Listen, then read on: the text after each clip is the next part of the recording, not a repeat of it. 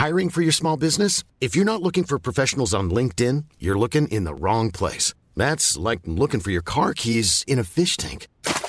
LinkedIn helps you hire professionals you can't find anywhere else, even those who aren't actively searching for a new job but might be open to the perfect role. In a given month, over 70% of LinkedIn users don't even visit other leading job sites. So start looking in the right place. With LinkedIn, you can hire professionals like a professional. Post your free job on linkedin.com slash people today.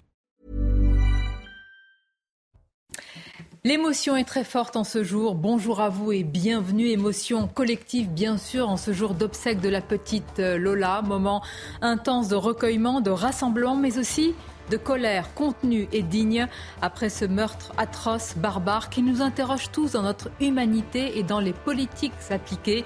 On va y consacrer une large partie de cette édition avec d'autres sujets bien sûr à soumettre à nos invités. Et tout d'abord le journal Bonjour à vous Nelly. Bonjour Sonia, bonjour à tous. Et à la une, vous le disiez, les obsèques de Lola, 14h30, à Lillers, dans le Pas-de-Calais. Toute une ville se prépare à ces obsèques. Des centaines de personnes sont attendues pour cette messe qui sera célébrée par l'évêque d'Arras. Ce sera dans la collégiale Saint-Omer, une messe qui sera euh, ouverte au public. Mais l'inhumation au cimetière se fera, elle, dans la plus stricte intimité. Bonjour euh, Thibault Marcheteau, vous êtes d'ores et déjà sur place. Quelle est d'ailleurs l'atmosphère qui règne à quelques heures maintenant hein, de l'arrivée des familles? Effectivement, effectivement Nelly, pardon, on se trouve à Lillers, cette euh, ville du Pas-de-Calais qui va donc accueillir euh, cette cérémonie euh, d'hommage à, Lola. Depuis ce matin, avec Laurent Sélarié, nous avons pu observer une ville en, plein d'émotion et de compassion, une ville bouclée depuis quelques heures par des arrêtés municipaux qui vont gérer la, la, circulation des véhicules. Et c'est sur cette place que vous voyez derrière moi que attend entre 5 et 6 000 personnes, selon les policiers ruraux, qui devraient se rassembler pour assister à distance de cette cérémonie d'hommage. Des, des, des haut-parleurs ont été installés pour que les personnes puissent entendre cette messe.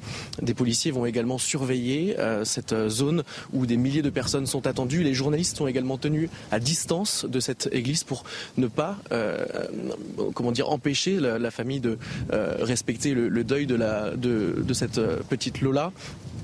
Et c'est enfin à la fin de cette cérémonie, pardon, le cortège devrait passer devant ces milliers de personnes qui sont rassemblées pour rendre un dernier hommage à Lola ici dans le Pas-de-Calais. Merci beaucoup et à tout à l'heure pour euh, de plus amples informations. Dans l'actualité également, Emmanuel Macron reçu ce matin par euh, le pape François dans une audience privée euh, au Palais apostolique. C'est la troisième fois hein, qu'il rencontre le souverain pontife après deux audiences en 2018 et 2021. Bonjour Émeric Pourbet, vous êtes avec nous depuis Rome. Est-ce que l'on sait déjà ce qui s'est dit entre les deux hommes lors de cette rencontre? Alors écoutez, euh, à ce stade, ce que l'on sait, c'est que l'entretien vient de se conclure il y a une dizaine de minutes. Euh, Emmanuel Macron a donc euh, égalé le record de François Mitterrand en 1982. Il est arrivé avec son épouse Brigitte, vêtue de noir. Et effectivement, au cours de cet entretien donc long, les échanges ont certainement été intenses, mais on en saura plus certainement dans les heures qui suivent. Ce que l'on sait, c'est qu'Emmanuel Macron, hier, s'est positionné d'une manière légèrement différente sur l'Ukraine, notamment en critiquant à, mots couverts pardon, euh, la neutralité en la matière. C'est vrai que la diplomatie du Saint-Siège tente de garder un œil ouvert sur Moscou, continue à tendre la main en espérant que la diplomatie puisse continuer son office. Idem sur la fin de vie, est-ce que euh, cela aura fait partie des échanges dans la mesure où le pape s'est exprimé fortement en fin de semaine dernière, disant que les les soignants ne devaient pas avoir le droit de tuer. On en saura donc plus puisque en ce moment même euh, se poursuivent les échanges avec les responsables de la diplomatie vaticane, le cardinal Parolin et monseigneur Gallagher qui est en quelque sorte le ministre des Affaires étrangères du Vatican. Merci beaucoup, Émeric Pourbet, en direct euh, du euh, Vatican pour CNews aujourd'hui. Enfin, sachez que plusieurs communes du euh, Pas-de-Calais ont été touchées par des vents très violents hier, causant de nombreux dégâts. Vous le voyez sur ces images. Phénomène qualifié de tornade hein, par Gérald Darmanin lui-même. Il a exprimé sur Twitter sa solidarité avec les habitants de, cette région. À Bihucourt, c'est la commune la plus touchée. Je propose de faire le point en compagnie de Thomas Chama. Des maisons en ruine et des toits éventrés, voilà ce qu'ont pu euh, découvrir les habitants de euh, ce village de Bucourt euh, ce matin au lever du jour. Vous pouvez apercevoir quelques exemples derrière moi. Hier, vers 18h30, en à peine quelques secondes, les deux tiers des habitations de ce village du Nord-Pas-de-Calais, construit en briques rouges, ont été soufflés par le vent. La moitié des 300 habitants a dû être relogés dans l'urgence, mais aujourd'hui, c'est en état de choc qu'ils découvrent euh, l'état de leur euh, maison ou celle de leurs euh, voisins. Je vous propose d'écouter quelques témoignages. C'est triste, c'est triste de voir ça en quelques secondes. Quoi. De tout démolir, toute une vie. Ça a duré deux minutes, un gros boom, le bruit de vent, un gros bruit de vent, et j'ai sorti puis il n'y avait plus rien. C'est démoralisant complètement. Moi je plains les familles qui sont concernées. Psychologiquement c'est déjà important, et puis après financièrement. Il n'y avait plus rien. Tout est à terre, rasé. En ce moment, l'heure est à la sécurisation des maisons qui, pour euh, certaines, menacent encore de s'effondrer. Les euh, techniciens de Enedis, le gestionnaire du réseau, tentent de remettre euh, le courant. Et puis, le personnel du département déblaye les routes, puisqu'ici, toute la circulation a été coupée depuis hier soir. Voici, chère Sonia, pour euh, l'essentiel de l'actualité. C'est à vous pour le début. Du Merci beaucoup, Nelly. Avec nos invités, Maître Pierre Gentil nous accompagne. Bonjour, bonjour. à vous. Merci d'être là. À vos côtés, l'essayiste Naïma M. Fadel. Bonjour. Notre journaliste politique de CNews, Florian Tardif, nous accompagne. Arthur de Vatrigan est également présent, cofondateur du magazine L'Incorrect. Et Anne Jenté, qui est députée Renaissance des Français d'étrangers, également médecin. C'est important, avec une spécialité, en tous les cas, une orientation pédiatrique, puisque nous allons parler d'un sujet qui préoccupe de nombreux parents sur le Mais tout d'abord, ce qui nous préoccupe, ce qui nous occupe, ce qui nous tenaille, c'est l'émotion du jour, une blessure profonde, un moment de recueillement qui sera aussi teinté de colère digne. Les obsèques de Lola à Lillers dans le Pas-de-Calais.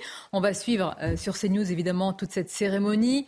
Est-ce qu'il faut le préciser? Évidemment, l'inhumation se fera euh, dans la plus stricte intimité. On va s'arrêter sur l'émotion collective, ce que dit ce moment douloureux de notre société.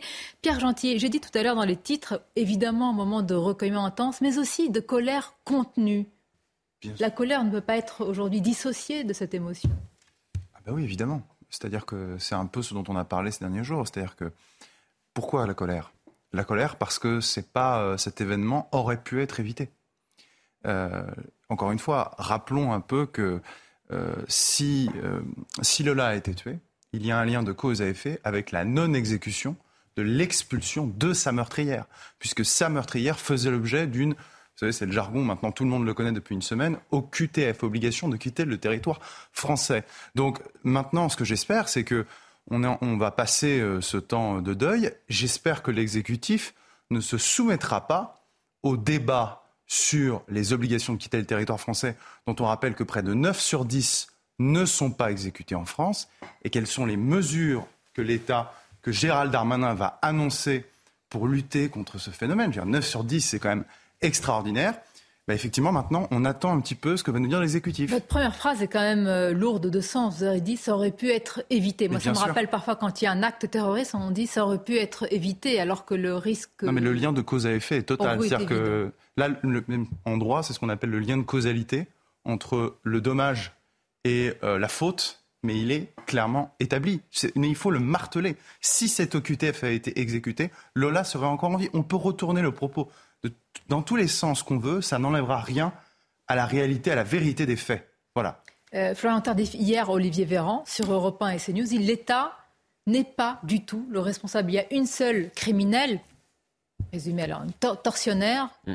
et ce n'est pas l'État. Oui, effectivement, au sein du gouvernement, on dissocie euh, deux faits. La mort, euh, causée par, euh, par cette euh, meurtrière qui était sous le coup d'une QTF et la situation globalement concernant les obligations de, de quitter le territoire. Il y a un lien que certains au sein du gouvernement, bien évidemment, font. Gérald Darmanin n'a pas nié le fait que cette personne était sous le coup d'une OQTF, mais on estime que le problème est plus profond. Olivier Véran, euh, il, y a, plusieurs jours, à la suite d'un conseil des ministres, a expliqué qu'effectivement, l'État était défaillant sur cette question, même s'il n'assume pas l'entière responsabilité. C'est ce que euh, reproche euh, l'opposition. Il faudra aller plus loin, tout simplement parce que les chiffres ont été de nouveau donnés à l'instant par Pierre Gentillet. C'est-à-dire que 9 OQTF sur 10 ne sont pas exécutés. Il va peut-être falloir voir comment nous pourrions euh, améliorer les choses, tout simplement parce qu'une OQTF, une obligation de quitter le territoire, c'est une demande faite à une personne de quitter le territoire par ses propres moyens sous 30 jours. Mais si la personne ne souhaite pas quitter le territoire français, on a bien compris qu'elle n'allait pas. Ça devient une invitation. Voilà, c'est une, invitation, mais c'est une invitation seulement. Et c'est peut-être tout le problème. Euh, les mots qui seront prononcés tout à l'heure par euh, euh, Monseigneur Le Borgne vont être importants. Arthur de Vatrigan, on rappelle que ça va être une, cérémonie qui va se dérouler selon la, la liturgie de l'Église catholique. Il va y avoir beaucoup de monde. On sera avec notre journaliste Marine Sabourin. J'ai écouté les mots de Monseigneur Le Borgne qui a donné quelques interviews avant évidemment de prononcer tout à l'heure ce qu'il dira lors de cette cérémonie, il a dit ça me travaille dans mon humanité, dans ma foi. C'est-à-dire voilà un homme quand même de foi qui était branlé lui-même dans sa propre foi. Tout le monde a été branlé et s'il y a eu cette émotion et cette colère, c'est parce que c'est l'innocence en fait qui a battu au coin de la rue sans motif, sans explication.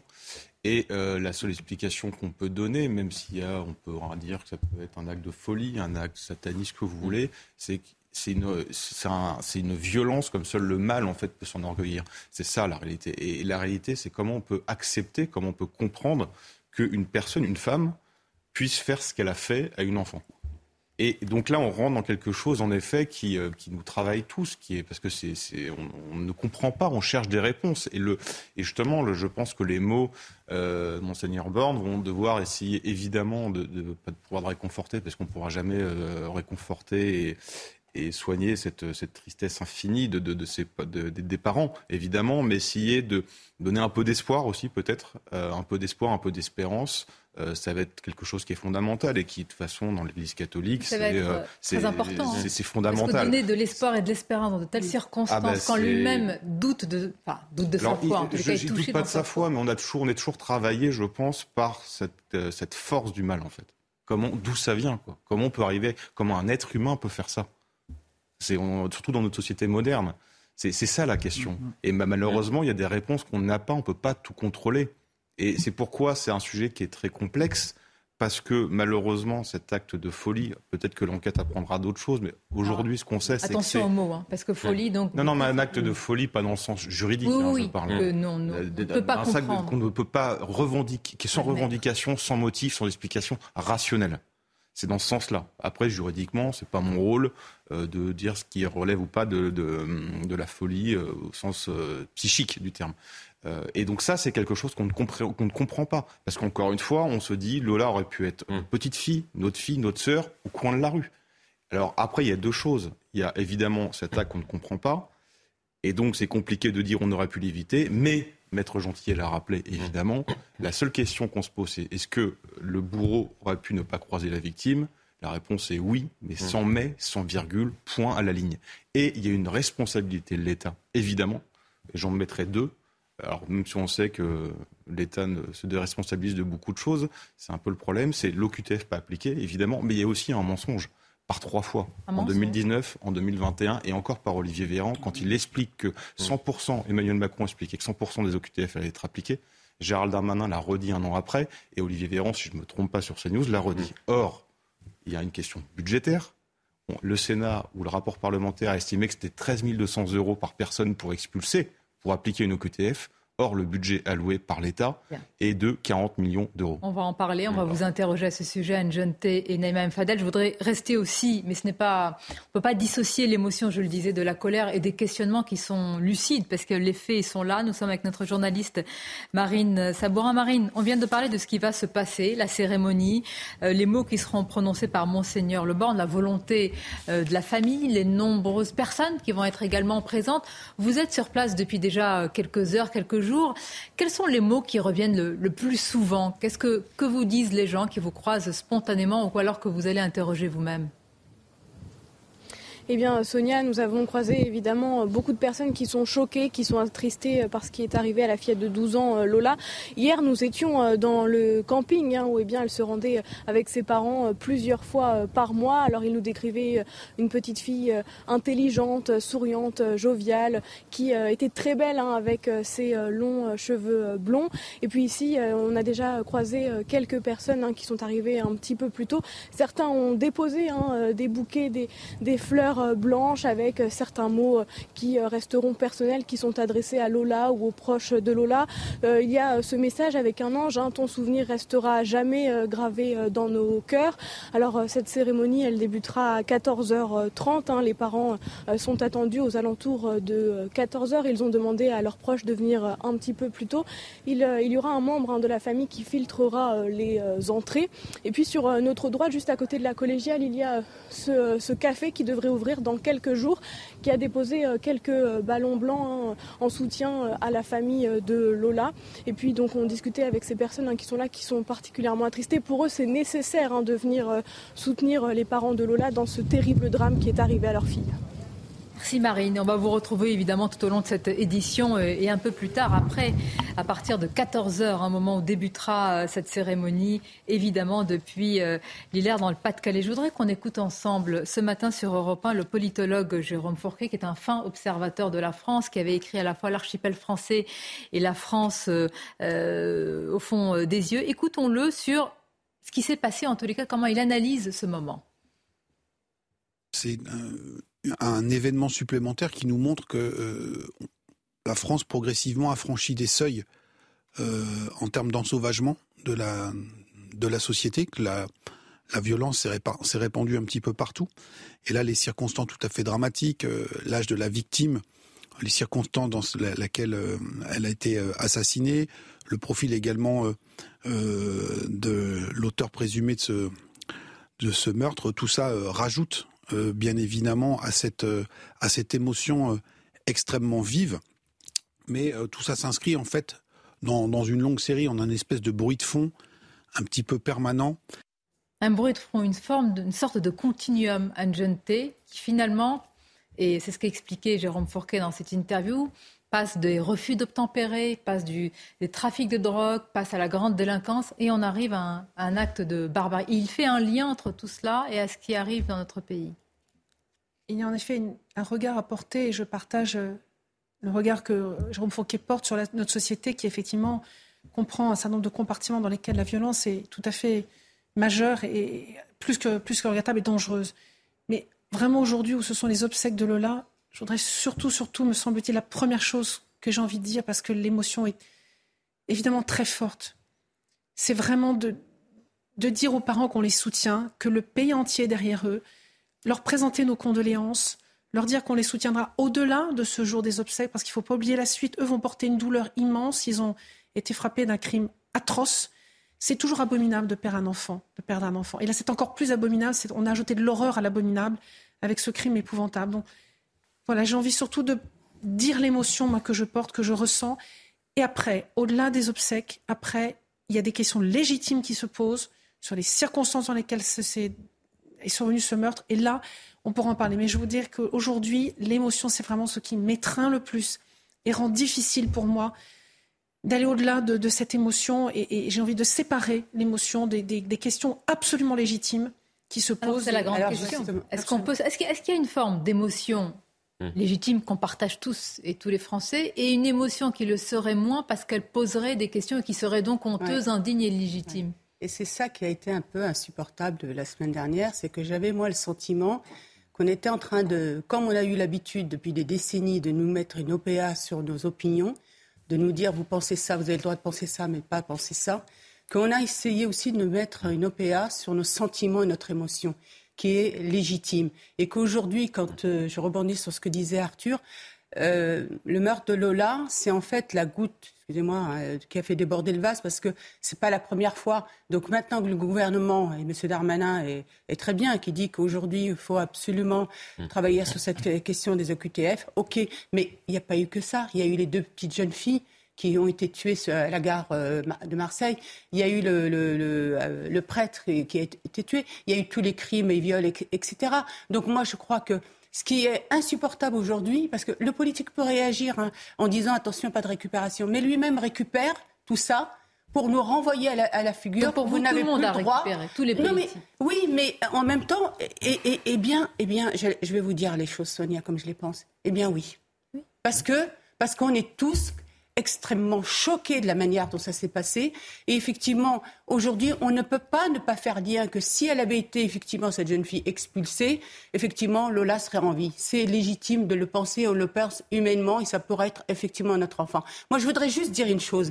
Depuis les années euh, Hollande, on a cessé de favoriser l'installation d'une manière illégale. Je voudrais rappeler quand même la loi Valls, qui, que ce n'est plus un délit l'installation. Et vous savez, pire, Sonia, vous savez qu'aujourd'hui, les personnes en situation illégale en France sont aussi hébergées. La France se doit de les héberger. Les centres d'hébergement, on est passé en 2006 d'un milliard à aujourd'hui, vous vous rendez compte, 5 milliards, c'est énorme. Donc effectivement, il y a aussi tout un écosystème qui s'est mis en place qui fait qu'on a favorisé, et effectivement, les EQTF, c'est qui qui sont dans les centres de rétention, euh, Sonia, vous savez qui? Seulement les gens qui ont commis un acte délinquant. Ce n'est pas les autres. 700 millions, 700 000 personnes aujourd'hui sont dans la nature. Et vous savez comment on sait que ces personnes-là sont installées en France? Grâce à l'aide médicale d'État. À la CMU. Je voudrais qu'on écoute Marine Le Pen hier euh, qui réagissait à ce sujet et la question de la frontière entre l'émotion légitime et une émotion qui serait teintée de récupération politique se pose. On l'écoute. Si vous voulez, ce terme de récupération systématiquement sorti lorsqu'il y a un problème politique. Bah, ça, euh, c'est les parents qui le disent. Non, non, mais je vous pose la question par rapport pas les parents. aux appels des parents, ce sont pas, les, pas aux, ce sont souvent les médias et les politiques qui ont utilisé. C'est une sorte de 49-3 politique, vous voyez. C'est-à-dire que c'est l'argument où on ne peut plus rien dire. Nous, nous avons été très dignes très dignes et très respectueux de la famille. Nous avons fait une minute de silence avec l'ensemble des députés du Rassemblement national devant l'Assemblée. C'est compliqué de savoir où mettre le curseur de la dignité. Hein.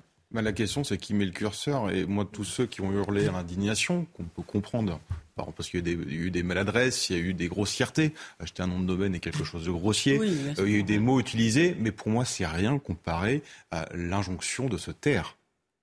Et qui est-on pour juger le degré de sincérité de la colère? Qui est-on pour juger le degré de, de la sincérité des larmes C'est pas ce que dit Anne par exemple. Elle, elle dit qu'il faut sanctuariser ce moment-là. J'ai bien compris, mais alors sanctuariser ce moment.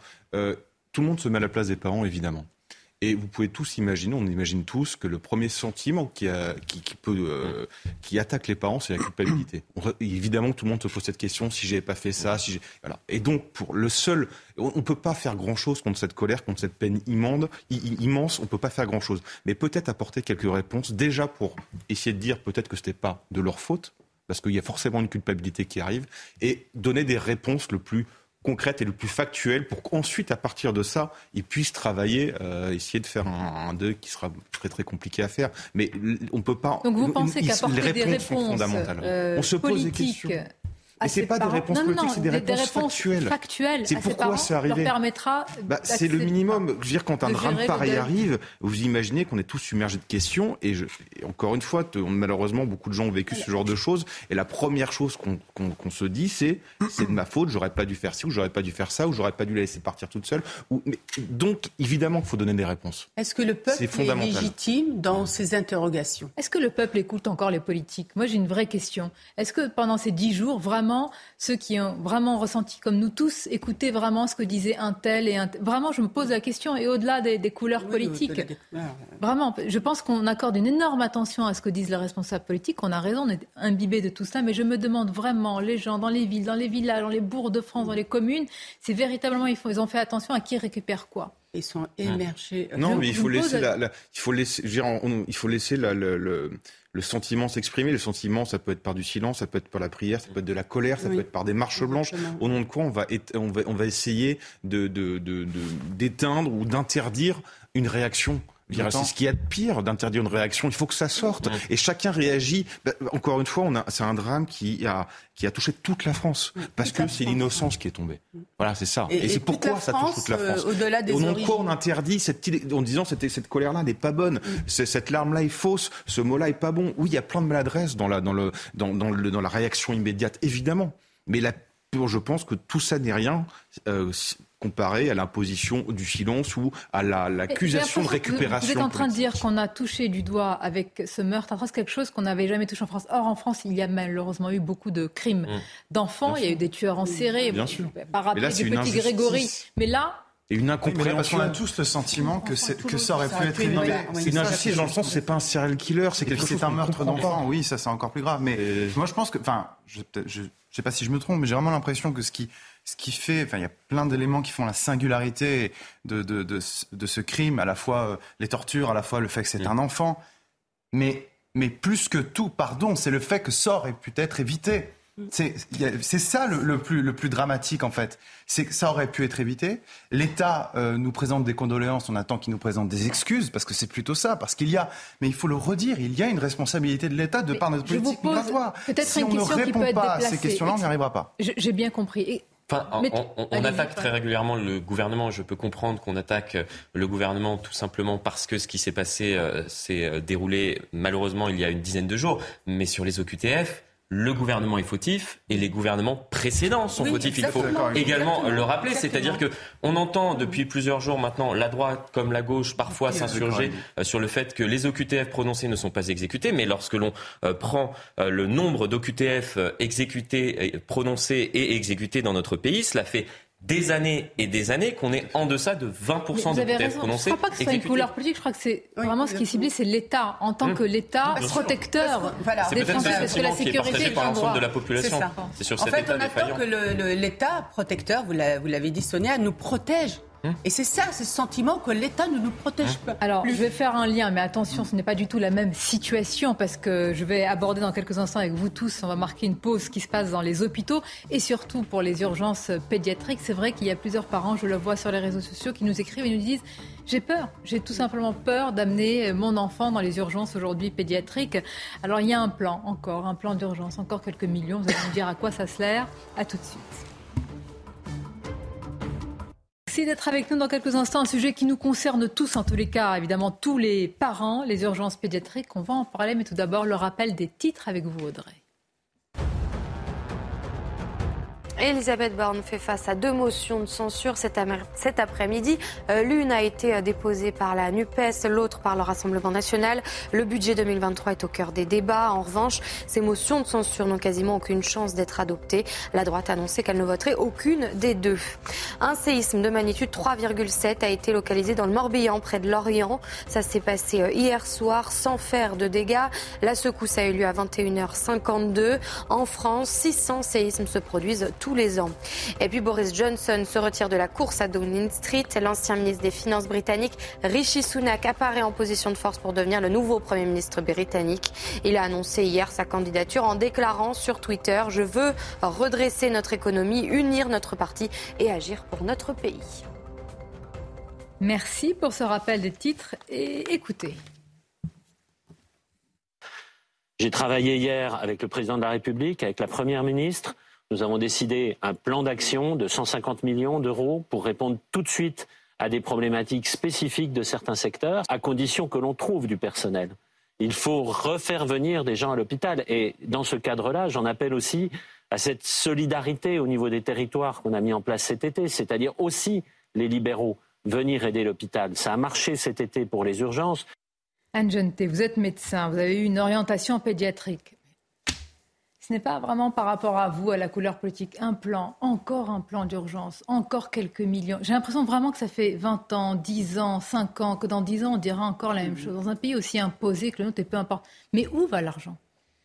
Est-ce que vous savez où va l'argent? Alors l'argent, euh, je, ne sais pas comment on va être répartis les 150 millions qu'annonce euh, euh, le ministre Braun. D'abord, n'oublions pas que lui-même est urgentiste.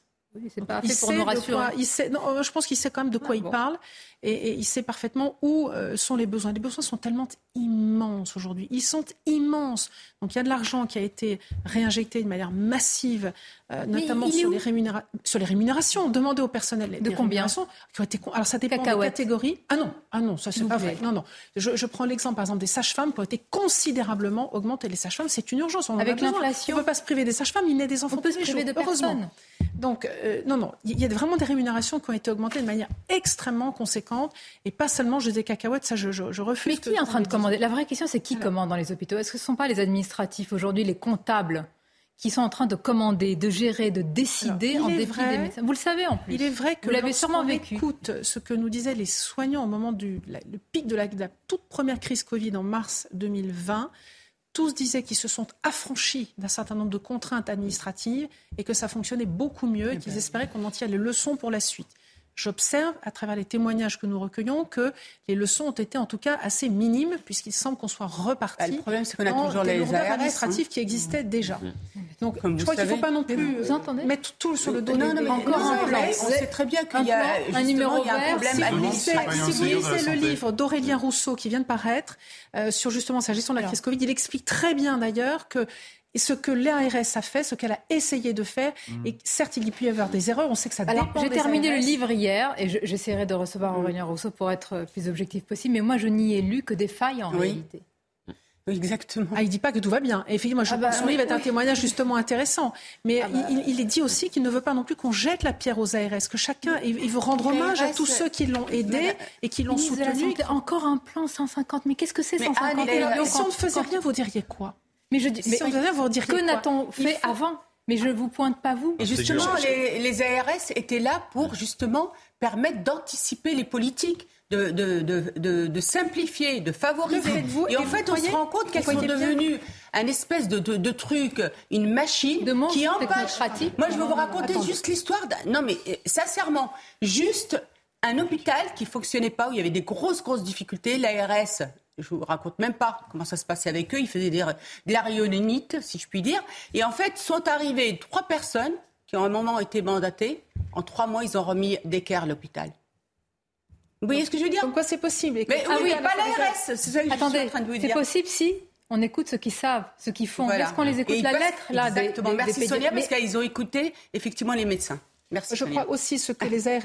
Encore une fois, je ne veux pas dire qu'elles sont parfaites ni qu'elles sont critiquables. Je veux qu'on ait de la nuance et de la mesure. Et on voit bien qu'il faut tout façon le temps de la nuance Et en tout cas, aujourd'hui, on ne peut pas non plus demander aux soignants de faire toute la gestion administrative et de décider de l'avenir d'un hôpital. On Mais peut les écouter, mais en tout cas, parce qu'ils sont partie prenante, mais on ne peut pas leur demander. Ils vous demandent même, ils nous demandent de, leur- de les relâcher, de Mais leur, non, les libérer de certaines pas tâches ça. administratives. Qu'on les soulage de ça, mais ils n'ont plus le pouvoir décisionnel. Ils ne dirigent plus, ils ne décident plus, ils ne gèrent plus. Je vous assure, c'est ce qu'ils disent tous. Oui, oui, Et exactement. je suis sûre que vous l'avez ressenti vous-même. Ils ne sont pas écoutés. Pas Et parfois, les directeurs ne les écoutent pas. Si je peux alors me qu'ils sont- permettre, ils la savent la chef, réalité. la chef de, de pédiatrie que j'écoutais ce matin à, à Necker expliquait bien ça. Elle disait oui, il y a une question s'agissant des salaires, mais ce n'est pas que les salaires. pas- ouais. Elle disait il faut reconnaître aussi notre spécificité, notre autonomie, notre particularité. Mm. C'est-à-dire que soigner des enfants, c'est vraiment un, métier très particulier à l'hôpital. Donc euh, ça, c'est quelque chose qui, qui n'est pas pris en compte parce qu'effectivement, les hôpitaux n'ont pas la capacité, n'ont pas l'autonomie nécessaire parce qu'effectivement, il y a les ARS. Mais sur les ARS, c'est encore plus compliqué parce qu'en fait, les. ARS, attendez, attendez, Il y a des services pédiatriques, il y a des infirmières de pédiatrie, En l'occurrence, pour les ARS,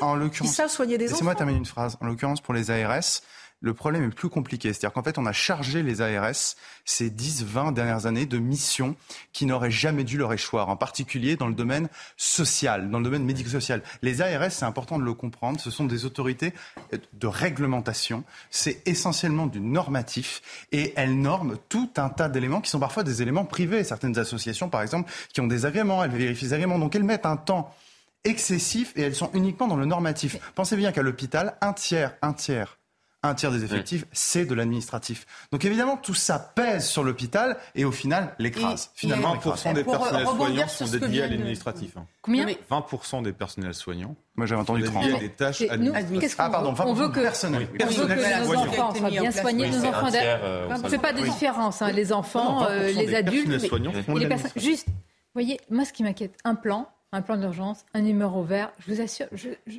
il faut répondre à la demande. Là, on a une Mais c'est situation, pas- on a des on- enfants on sait que c'est pas ça. Le problème, c'est qu'on ne traite pas c'est le problème à la qui est racine. sous- sous-jacent à tout ça. C'est comme Le l'école. problème, le principal problème là dans le cas présent, et, et- et François Braun malheureusement n'a pas évoqué cette, cette question euh, lorsqu'il a été interrogé euh, sur, sur cette dernière, c'est le problème des déserts médicaux. C'est-à-dire que pourquoi euh, les Français vont aux urgences, c'est parce qu'il n'y a Ah, plus euh, de, de médecins. C'est-à-dire que j'ai repris les chiffres, 30% des Français non, on- sont dans des, actuellement dans Pas des déserts médicaux. 11% des moins de 17 ans, puisqu'on parle là des urgences pédiatriques, 11% des moins de 17 ans n'ont pas de médecin traitant dans notre pays. C'est-à-dire qu'il y a des parents dont les enfants n'ont pas de médecin traitant. Bien évidemment, lorsque l'enfant a le moindre souci, ils vont directement aux urgences. Et cela vient engorger euh, les urgences, et dans le cas présent, les urgences pédiatriques. C'est aussi l'un des, principaux problèmes dans, notre pays. Par rapport à l'ARS, parce que l'ARS, elle porte le contrat local de santé. On a parlé tout à l'heure de santé publique le contrat local de santé sont portés avec les ARS,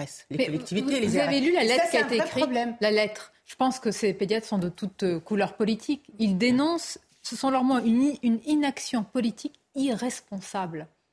Je veux dire, là, ils ne sont pas d'extrême droite, ils ne sont pas d'extrême, peu importe, ils sont, enfin, ce sont des citoyens et ils aiment leur métier. Quand ils dénoncent ça, ça devrait tous euh, voilà, nous appeler au sursaut, non? Alors, inaction politique, je, je, je, Irresponsable. mettre euh, dans le mot parce qu'il y a quand même la situation est extrêmement difficile. On le sait, elle est extrêmement tendue. On le sait. Et des choses ont été mises en place.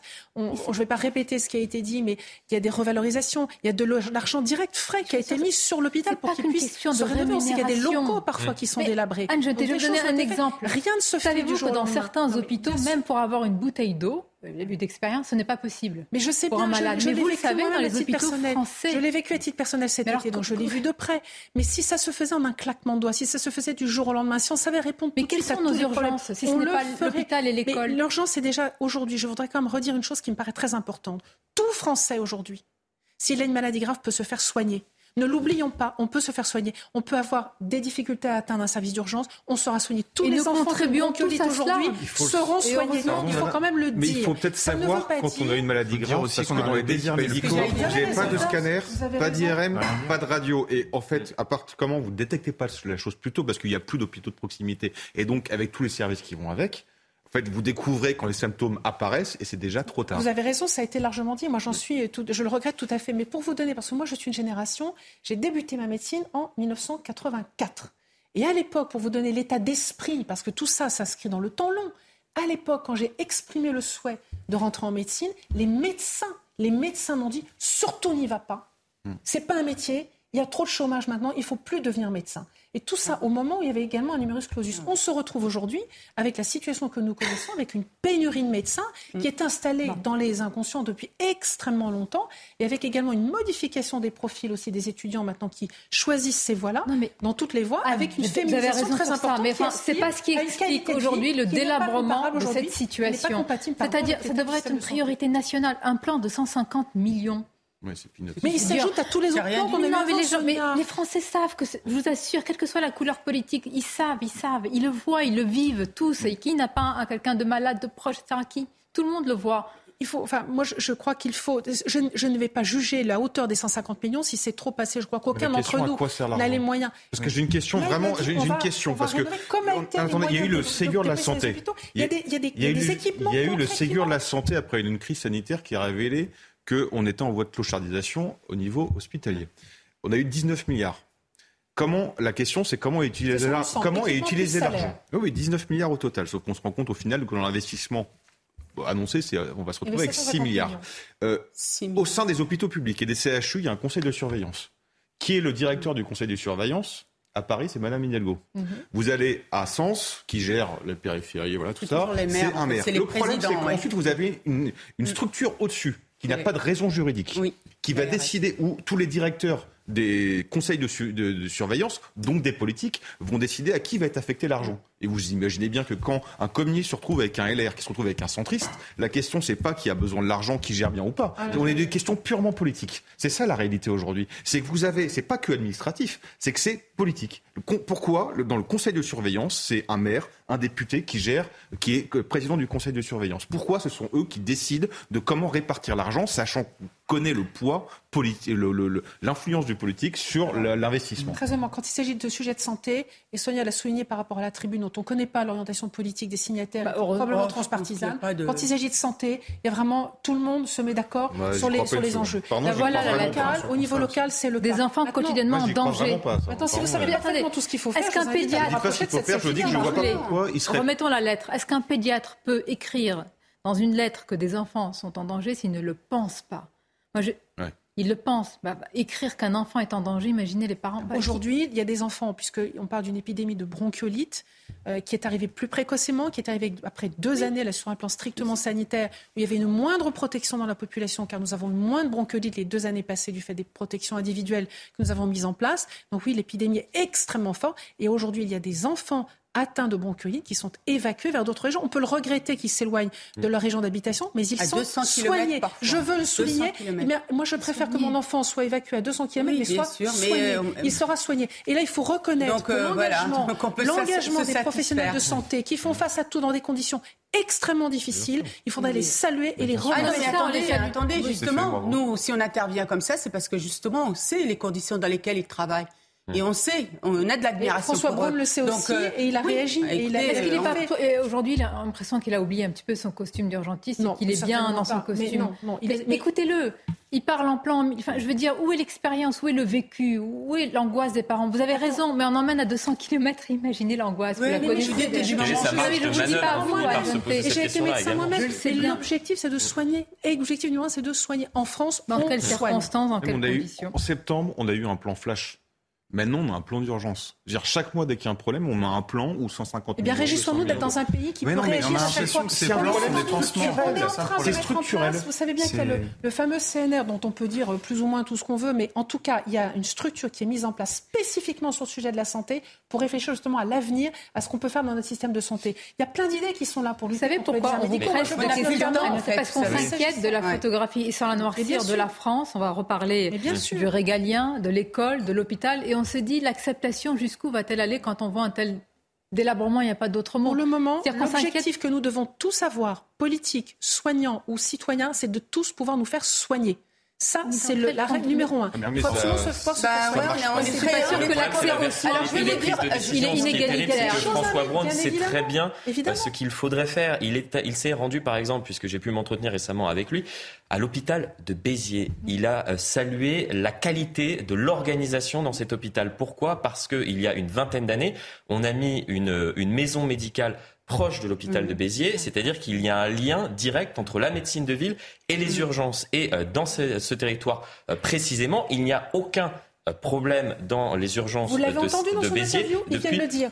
Il l'a dit également. Mais pourquoi Tout simplement parce qu'on a laissé la main, on a laissé la main au euh, personnel euh, des urgences, au personnel de la médecine de ville. Et cela marche très bien, tout simplement parce que on a dit, ben voilà, ils savent très certainement mieux que nous ce qu'il faut faire dans ce territoire donné. Laissons-leur la main. Il le sait. C'est justement ce à quoi il appelle tout à l'heure dans son propos. Il l'appelle. Mais vous savez, la corporation des médecins n'est pas la plus facile à faire changer. Ah non, mais, mais je parle pas. Également. Attendez, euh, il n'y a aucune Anne, corporation. Moi, Anne, euh, moi j'étais adjointe au maire chargée de l'action sociale et, et de la santé. J'avais eu moins de problèmes avec les médecins qu'avec l'ARS. Moi, j'ai mis en place un bus santé. Parce qu'on était vraiment sur euh, le contrat local de santé, où il y avait des gros problèmes, de, effectivement, comme disait Arthur, de gens, en fait, ne se soignaient pas et arrivaient, c'était trop tard. Vous voyez, et, j'ai eu un problème avec l'ARS qui n'a pas financé. Bien.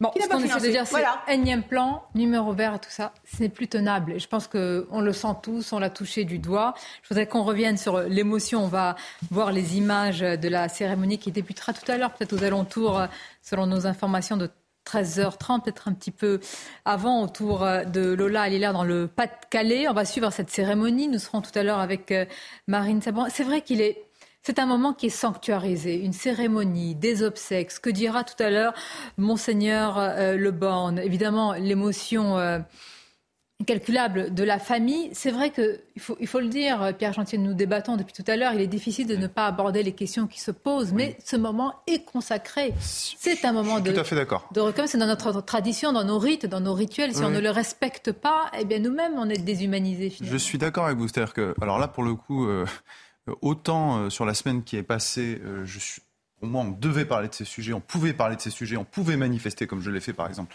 jeudi à Paris, euh, parce que c'est logique, encore une fois, c'est un sujet politique, on l'a rappelé, euh, il y, a un questionnement vis-à-vis de la responsabilité de l'État, en particulier sur l'exécution de cette OQTF. Mais là, je suis d'accord, aujourd'hui, euh, c'est les obsèques. Mm. Enfin, ça ne veut pas dire qu'aujourd'hui, je m'interdis absolument de parler de politique, mais je, comprends tout à fait qu'on respecte un temps. Ce que, je, ce que je voudrais bien, et c'est ça vraiment ce que je voulais dire aussi tout à l'heure, c'est que moi je me méfie beaucoup des discours en particulier la semaine dernière, euh, venant de gens qui accusent de la récupération, qui parlent de récupération politique. Vous voyez, comme François Hollande, qui parle de récupération politique, alors que lui, aucun problème pour aller au chevet de Théo, euh, alors même que l'enquête n'est pas terminée, et euh, de parler de violences policières, etc. Vous voyez, donc moi, je me méfie beaucoup parce qu'en fait, ces gens-là qui parlent de récupération politique sont en réalité les premiers à faire de la récupération politique, et surtout, ils savent très bien, parce qu'ils maîtrisent le temps médiatique. En réalité, quand on connaît l'horloge médiatique, on sait très bien, vous et moi, que dans une semaine, nous ne parlerons plus de Lola. et que quand on dit n'en parlez pas maintenant, demain, plus. ce sera plus le sujet. voilà. Écoutez, c'est la question que j'allais vous poser. Demain, après-demain, une fois que l'émotion, en tous les cas, si je puis dire, euh, elle est en nous, l'émotion dans notre cœur, mais politique et médiatique sera passée, le sujet sera malheureux. Le sujet, attention, je parle du sujet politique. Bien entendu que non. Oh. entendu que oh. Vous savez trop, malheureusement. médiatique, mais si. Vous savez d'une part que le sujet des OQTF revient régulièrement sur la table, on en a encore parlé l'été dernier. C'est problème. Sauf que là, il y a des actions que l'on pourrait mener pour obtenir plus de laissez-passer. C'est une vraie question. Qui sera l'enquête va avancer, le sujet sera à nouveau. Euh, mais oui, mais on aimerait qu'on le règle en fait. Ce sujet, il est toujours sur la table, mais c'est ça le problème. Non, mais je suis d'accord. Il va revenir la semaine prochaine, il va revenir dans deux semaines, trois semaines. Euh, c'est sauf que là, avec l'émotion, juste pas que l'émotion, mais avec le drame qui s'est passé, on aimerait que ça ne se reproduise plus. Et j'aimerais bien justement qu'on arrête d'en parler tous les deux mois, à chaque fois qu'il y a un drame, et qu'on ait véritablement des résultats et des engagements. Là, pour le coup, je rejoins euh, ce qu'a dit Anne. Je pense que vraiment là, ce qui s'est passé, cette émotion qui nous a voilà, euh, Berger, euh, ça a été quand même quelque chose de difficile. Je crois que c'est vraiment, on est dans un deuil, même j'ose le dire, national. Oui. et je pense qu'aujourd'hui, le gouvernement, il sera attendu. Il ne pourra pas aujourd'hui nous dire circuler, il n'y a plus rien à voir. C'est impossible. J'en suis certaine. attendez, il dit pas ça, mais il va dire. Non, et il dit déjà. Il dit qu'il va s'emparer du sujet. Non, mais, mmh. non, ah, bah voilà. Mais, madame, euh, mais Anne, je vous parle pas de la justice, bien évidemment. Ah, Concernant ce crime, ça va être la justice. Moi, je vous parle de comment aujourd'hui on revoit toute cette euh, politique migratoire et ces EQTF, etc. Comment on remet à plat exactement tout cet écosystème qui s'est mis en place depuis des décennies, qui aujourd'hui fait que les gens sont invités à partir. Ça ce qu'on veut. Moi, je vais vous dire une chose. moi, en tout cas, ce que, ce que j'aimerais, c'est que je suis d'accord, on parle des EQTF en fait, depuis 5 ans. On a rappelé les propos d'Emmanuel Macron qui parlait de 100% d'EQTF il y a 5 ans. On voit ce qu'il en est aujourd'hui, 9 sur 10 sont exécutés. Moi, ce que j'aimerais dans un gouvernement macroniste, c'est qu'on ait un ministre pour une fois qui engage sa responsabilité. Un Gérald Darmanin qui vient et qui dit à la fin de l'année, dans un an, dans six mois, il n'y aura plus que 10-20% de QTF non exécutés. Sinon, je démissionnerai, car j'engage ma responsabilité, car je suis ministre. Rappelez-moi quand est-ce qu'un ministre a démissionné de ce gouvernement mm. Aucun. Et c'est ça le problème, c'est que la marque de ce gouvernement, on a vraiment l'impression que c'est l'irresponsabilité. Et j'ajoute l'arrogance avec Olivier Véran. Mais quelle est la marge de manœuvre Par exemple, concernant les OQTF ah. pour les, les, Algériens en, en, 2020 et 2021, la principale... Euh, soustraction et euh, le, le, le, le, principal euh, motif pour se mm. soustraire d'une mesure d'éloignement, c'était le fait de ne pas avoir la possibilité de présenter de tests négatifs à la COVID-19. La loi a été corrigée, mais c'était quand même impressionnant, hallucinant, de se dire que 82% des OQTF français ne pouvaient être Justement, ayons ce débat sur ces obstacles. Le ministre responsable a supprimé cette exigence, de même que nous avions mis en place à l'été dernier quand même incroyable. la restriction de la délivrance hein des visas pour un certain nombre de pays. Ça a très bien fonctionné avec la Tunisie, ça n'a pas fonctionné avec l'Algérie. Il faut abolir la loi Oui, repartir Vous savez, il y a une restriction des visas. Savez-vous pour qui? Il y a eu une restriction des visas pour beaucoup d'étudiants qui veulent venir, pour beaucoup d'hommes d'affaires qui pouvaient venir. Mais est-ce que pour ceux qui étaient dans des situations qui peuvent se mettre euh, dans des situations délictueuses, il y a vraiment une restriction des délits. C'est souvent pour les bons citoyens. Je n'ai aucun doute sur le fait que notre consulat qui délivre les visas, euh, notamment en Algérie, vous pas a un œil parfaitement avisé là-dessus. Et puis il y a beaucoup qui arrivent d'une manière illégale, mais comme ils peuvent s'installer, que c'est pas un délit, voilà. Donc commençons déjà par abolir la loi Valls.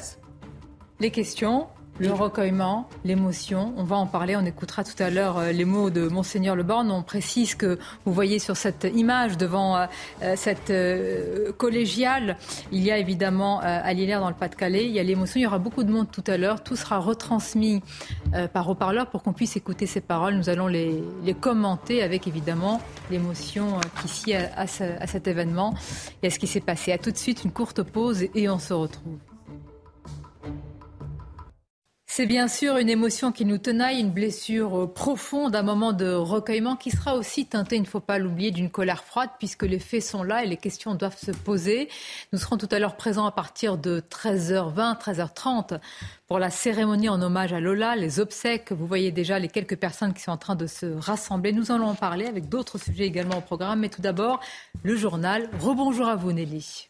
Bonjour Sonia, bonjour à tous. Et c'est bien sûr ce qui constitue l'ouverture de votre journal également. La famille de la jeune Lola qui a donné euh, rendez-vous à 13h45 devant la collégiale de Saint-Omer de Lillers où se déroulera euh, la messe euh, des obsèques de la jeune fille. Les parents ont réaffirmé hier qu'ils souhaitaient pouvoir honorer sa mémoire dans le respect et la dignité. Une messe qui sera donc euh, ouverte au public. Mais l'inhumation au cimetière, elle se fera euh, dans la plus stricte intimité. Nous sommes euh, en direct sur place avec Marine Sabourin. Bonjour Marine, comment va se dérouler cette, cette cérémonie tout à l'heure? Eh bien, Nelly, vous, l'avez dit, à hein, 14h30, la cérémonie euh, débutera. Les portes de cette collégiale Saint-Omer ouvriront à 13h45. À 14h, les habitants de Lillers et les communes alentours arriveront, hein, tout comme Gérald Darmanin, attendu euh, lui aussi à 14h. Il sera accompagné de Charlotte Cobel, un secrétaire d'État chargé de l'enfance. Et puis, euh, Caroline Parmentier, un élue RN de la circonscription, sera également présente aux obsèques de Lola. Elle sera sans son écharpe, comme demandé par les parents de la fillette de 12 ans. Alors la messe sera tenue euh, par monseigneur Leborgne, hein, l'évêque d'Arras, à partir de 14h30. La police rurale nous expliquait que plusieurs milliers de personnes étaient euh, attendues. La cérémonie sera retransmise de façon audio. Elle devrait durer euh, une heure et quart. Et puis le cortège funéraire, lui, avancera en fin d'après-midi aux côtés de 200 à 250 voitures. Lola sera ensuite en fin d'après-midi enterrée aux côtés de ses grands-parents maternels. Merci beaucoup Marine et nous serons ensemble évidemment tout au long de, cet après-midi. Sachez qu'Emmanuel Macron a été reçu ce matin par le souverain pontife lors d'une audience privée au palais euh, apostolique. Selon l'Élysée, cet entretien devait porter sur les débats de société en France. Ainsi, l'accueil des réfugiés devait être abordé également la question de la fin de vie. Euh, ce tête-à-tête avec euh, le pape François devrait maintenant être suivi d'un entretien avec le numéro 2 du Saint-Siège. C'est le cardinal Pietro Parolin, ainsi qu'avec le ministre des Affaires étrangères du pape, Monseigneur Paul Gallagher. Le reste de l'actualité à présent, c'est à Montreuil, en Seine-Saint-Denis, où des policiers ont été pris à partie par une foule hostile dans la nuit de vendredi à, samedi, en intervention pour arrêter un, individu qui effectuait un graffiti, puis un autre portant un t-shirt insultant envers euh, la police. Ils ont été la cible de tirs de projectiles, invectivés également par euh, une foule d'une centaine de personnes. Je propose d'écouter euh, la réaction d'Erwan Germer. Il est au syndicat Unité SGP Police lorsqu'ils voient un individu en train de procéder à des graffitis, euh, vont à son contact pour le contrôler. Ils sont immédiatement pris, euh, à partie par cette foule hein, qui se retourne euh, dans son intégralité contre les fonctionnaires de police. et puis lorsqu'ils décident de, de, procéder à des interpellations, se retrouvent avec des jets de projectiles en tout genre, des policiers qui se retrouvent au sol frappés par des plots anti-stationnement, des pots de peinture jetés sur les fonctionnaires de police par des individus connus au niveau local, hein, des individus euh, faisant partie de la mouvance euh, d'extrême gauche. Et puis sachez que plusieurs communes du Pas-de-Calais ont été euh, touchées par des vents très violents hier, causant de nombreux dégâts, un phénomène qualifié de tornade par Gérald Darmanin. Il a exprimé sur Twitter sa solidarité avec les habitants de cette commune. Billucourt, par exemple, c'est la localité la plus touchée où on retrouve Thomas Chama.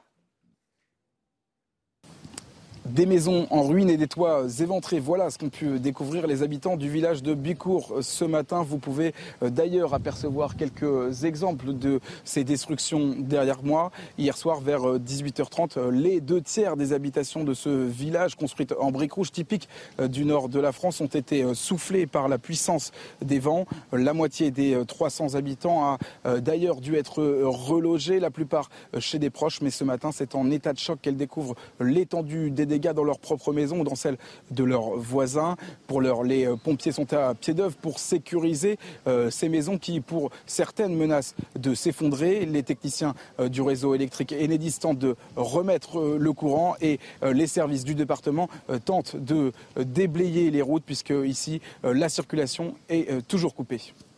Et puis on a appris que Gérald Darmanin, qui sera déjà euh, présent euh, dans le Pas-de-Calais, se rendra euh, auprès de ses riverains un petit peu plus tard. Enfin, sachez que l'ancien ministre des Finances britannique Rishi Sunak voit aujourd'hui affluer les soutiens après l'annonce de sa candidature hier au poste de Premier ministre. Après le renoncement de Boris Johnson, il est donc le seul candidat au sein du Parti conservateur à avoir franchi le cap des 100 parrainages requis afin de concourir. Et il a déclaré sur Twitter, je veux redresser notre économie, unir notre parti et agir pour notre pays. Voilà en substance, mais pour être tout à fait complet, l'actualité sportive et les résultats de Ligue 1 du week-end. C'est parti. Regardez CNews Chronique Sport avec Colissimo Facilité, la solution d'affranchissement en ligne dédiée aux professionnels pour simplifier les envois et suivi de colis. Match complètement fou entre Lille et Monaco, mené de faux score. L'ASM prend l'avantage grâce à Wissam Ben Yedder, bien aidé par la grosse erreur de Thiago Giallo. Mais Rémi Cabella, à hauteur d'un doublé, et Jonathan Bamba donnent une précieuse victoire aux Lillois dans la course à l'Europe. Au classement, après cette douzième journée de championnat, Paris devance lancer Lorient de 5 points, Marseille perd une place et se retrouve cinquième, tandis que Lyon grimpe à la huitième place. Dans la deuxième partie de tableau, Nice continue à faire du surplace, Reims se donne de l'air, tandis qu'Auxerre bascule dans la zone de relégation. C'était CNews Chronique Sport avec Colissimo Facilité, la solution d'affranchissement en ligne dédiée aux professionnels pour simplifier les envois et suivi de colis.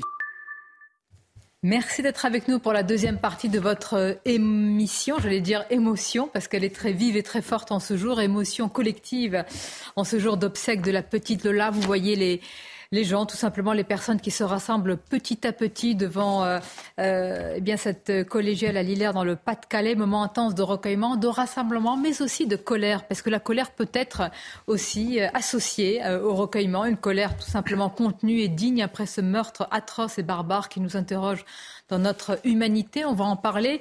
Il y a l'heure du recueillement et puis il y a les questions. On continue à se les poser. J'ai retrouvé, euh, et je vous soumettrai cela euh, tout à l'heure, c'était une interview d'Emmanuel Macron, je pense que vous l'avez lu dans Valeurs Actuelles le 31 octobre 2019. Voici la phrase. Mon objectif, c'est de sortir tous les gens qui n'ont rien à faire là. Combien? lui posent les journalistes 100% lâche sans hésiter le président qui parlait des OQTF et il avait donné rendez-vous à la fin du quinquennat. Alors, il y a la volonté, il y a le résultat. On va en parler. On parlera également de ce qui s'est passé à Marseille. ça concerne aussi ce sujet mm. des OQTF avec un viol commis par un, agresseur qui était soumis, qui était sous le coup d'une OQTF. Mais tout d'abord, un peu de politique. Le temps de saluer Michel Taupe qui nous a rejoint. Merci à vous et bonjour, à, vous, Michel. Avec Pierre Gentier, Naïma Mfadel, Arthur de Vatrigan. Cette image d'Emmanuel Macron avec le pape euh, François, c'était euh, tout à l'heure.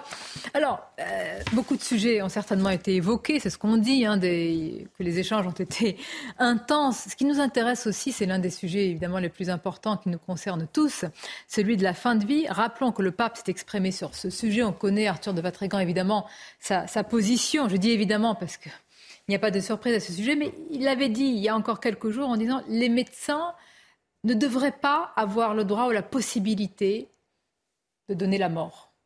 Donc moi, je me demande quelle peut être la teneur d'une conversation entre Emmanuel Macron, dont on connaît le positionnement sur ce sujet. Est-ce qu'on peut pas parler d'une position avec beaucoup de guillemets progressiste, même si ça ne veut plus rien dire, et la position du pape? Bah, malheureusement, les deux vont rester sur leur position, c'est évident. Euh, le pape François euh, l'a rappelé, euh, un médecin ne peut pas tuer et personne ne peut ôter la mort, donner, ôter la vie, pardon, donner la mort. Euh, c'est pas négociable, aussi bien pour l'avortement que pour l'euthanasie. Que voilà, c'est la position de l'Église catholique. Elle est très claire, elle ne bouge pas. Et Emmanuel Macron, bah, lui, s'est positionné pour le coup, parce qu'il a quand même euh, promis à, je sais, euh, comment s'appelait?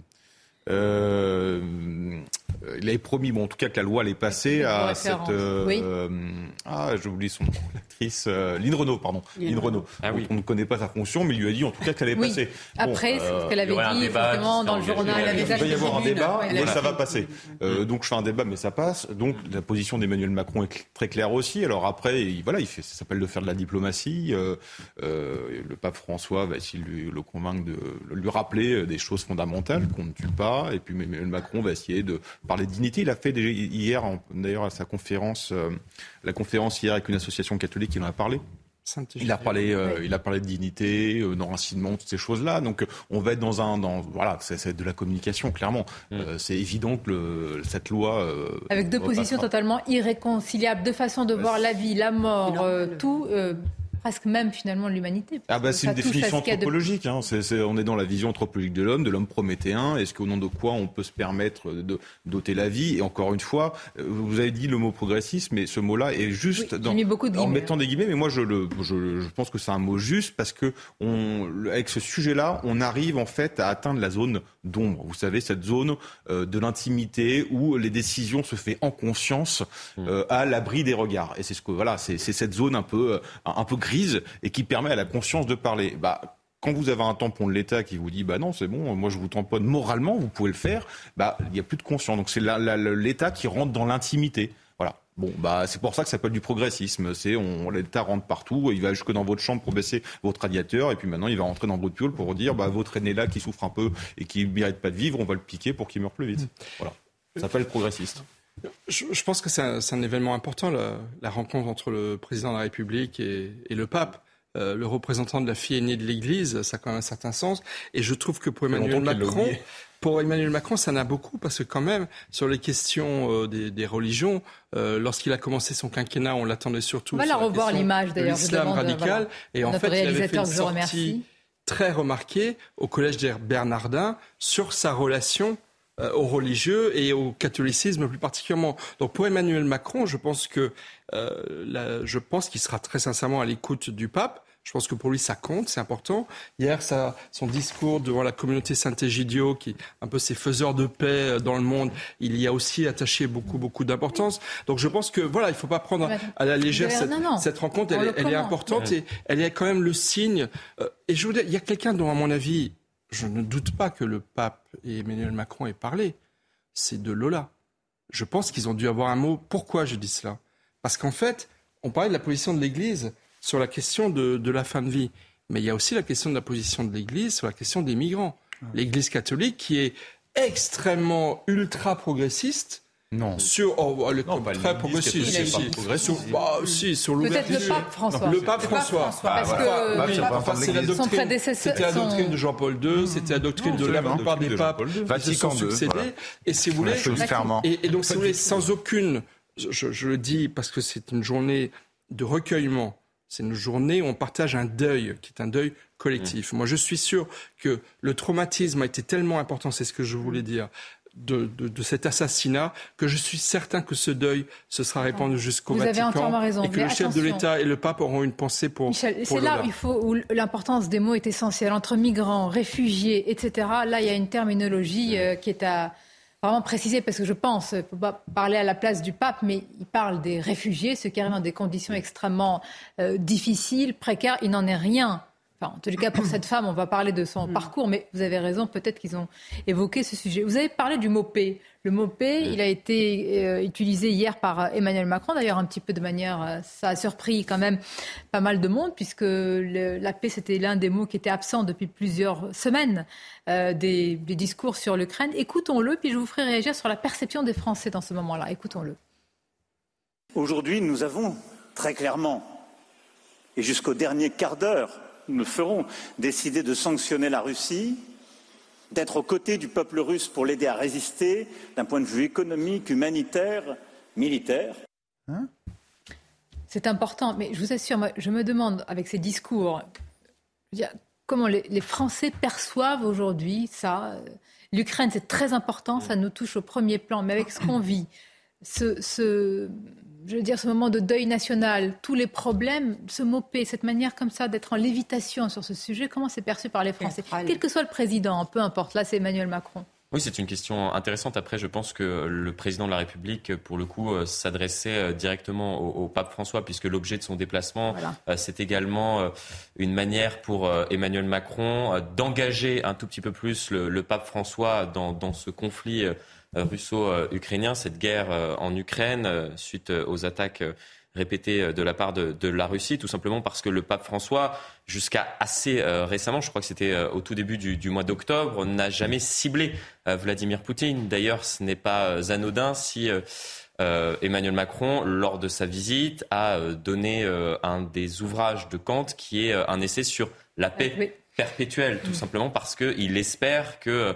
le, pape François puisse entre guillemets, délivrer justement un message de, paix à l'encontre de Vladimir Poutine pour, espère-t-il, arrêter cette guerre en Ukraine.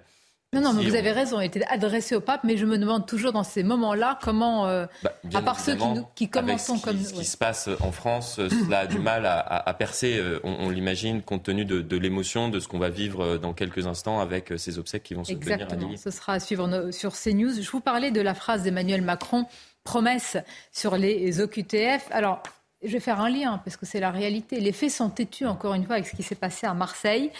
Euh, ce sont des policiers de la BAC Nord, bien connus, euh, de la cité phocéenne, qui ont euh, interrompu le calvaire d'une femme violée en pleine rue dans la nuit. Ça s'est passé vendredi, vendredi soir, dans le 15e arrondissement. Et le suspect était, comme on dit, sous le coup d'une OQTF. Clémence Barbier. La scène s'est déroulée dans le 15e arrondissement de Marseille vers 2 heures du matin. Alors qu'ils patrouillent, des policiers de la brigade anticriminalité aperçoivent deux silhouettes et entendent le cri d'une femme. Elle est en train de se faire violer par un homme. La victime est à moitié dénudée sur le sol en train de se débattre. Son agresseur est aussitôt interpellé. Sur cet individu, ce qu'on sait, c'est que c'est pas pas un inconnu pour nous. Euh, et puis surtout, euh, sur ces faits-là, euh, c'est terriblement, euh, c'est terriblement marquant. Les, policiers que, que j'ai pu avoir au téléphone m'ont laissé entendre que la victime les a remerciés des dizaines de fois, mais vraiment des remerciements sincères, puisqu'elle a vraiment eu l'impression euh, que, qu'aujourd'hui sa vie est sauve grâce à l'intervention des policiers. Le violeur de nationalité algérienne, SDF, était inscrit au fichier des personnes recherchées pour obligation de quitter le territoire avec interdiction de retour en France. La non-exécution de son OQTF n'étonne pas cette députée de la majorité. Ce qui est sûr, c'est qu'en l'État, ça ne peut pas rester comme ça. Vous savez, le président de la République l'a dit. Le président de la République l'a dit. notre manière d'accueillir est inefficace. Notre, notre manière de gérer l'immigration illégale est inefficace. Bien sûr que les pays doivent reprendre tous les délinquants qui commettent des, euh, des, crimes et des délits chez nous. Et s'ils veulent pas, L'agresseur, soumis à divers tests par la police, avait bu de l'alcool et consommé de la drogue. C'est quand même vertigineux, et quelle que soit la couleur politique, je préfère le dire, quand des gens qui sont déjà au pouvoir s'interrogent sur ce qu'ils font eux-mêmes au pouvoir. J'ai jamais compris comment ils arrivent à le faire et en étant peut-être même sincères. C'est-à-dire, cette députée, on le sent avec sincérité, avec émotion, avec une forme de colère, se dit Mais qu'avons-nous fait? Bah rien. C'est bien le problème. Bon. Bah, si vous regardez encore une fois sur les OQTF, c'est très révélateur. Évidemment qu'il y a plein de complexités, qu'il faut négocier avec l'Algérie. On se demande pourquoi ils sont les trois fois depuis le début de l'année. Et a priori, le résultat ne doit pas être si favorable aux Français parce qu'ils refusent toujours de, de, de, récupérer leur dingue, comme si on était devenu l'asile de l'Algérie. Euh, ensuite, sur les OQTF, euh, encore une fois, il y a une réalité économique ça, a des coûts, ça a été chiffré, c'est 13 000 euros par personne pour l'expulser, et le budget alloué par Emmanuel Macron en 2021 était de 34 millions d'euros. Le budget prévu pour 2023 est de 44 C'est qu'une question d'argent. Non, ça veut dire que quand on promet 100% d'OQTF, il faut aussi mettre les moyens. Le peu de paramètres qu'on maîtrise, il faut le faire. Or, vous avez 100 000 OQTF, vous êtes x 13 000, vous êtes à 1,3 milliard, le budget de 40 millions. Donc vous pouvez en expulser. Est-ce qu'on sait ce qui s'est passé en Algérie lors de ces voyages? Moi, vraiment, j'aurais aimé. Ah ben, j'aimerais bien savoir, moi aussi. Deux voyages, c'était incroyable. Et donc trois jours avec sept ministres. Voilà, le président de la République trois jours en visite d'État, et ensuite la première ministre deux jours avec effectivement de nombreux ministres qui l'accompagnaient. Et résultat, alors moi je me suis renseigné, euh, la réponse est clairement négative ah, de la part des autorités algériennes. Elles refusent de prendre plus d'OQTF euh, algériens pour,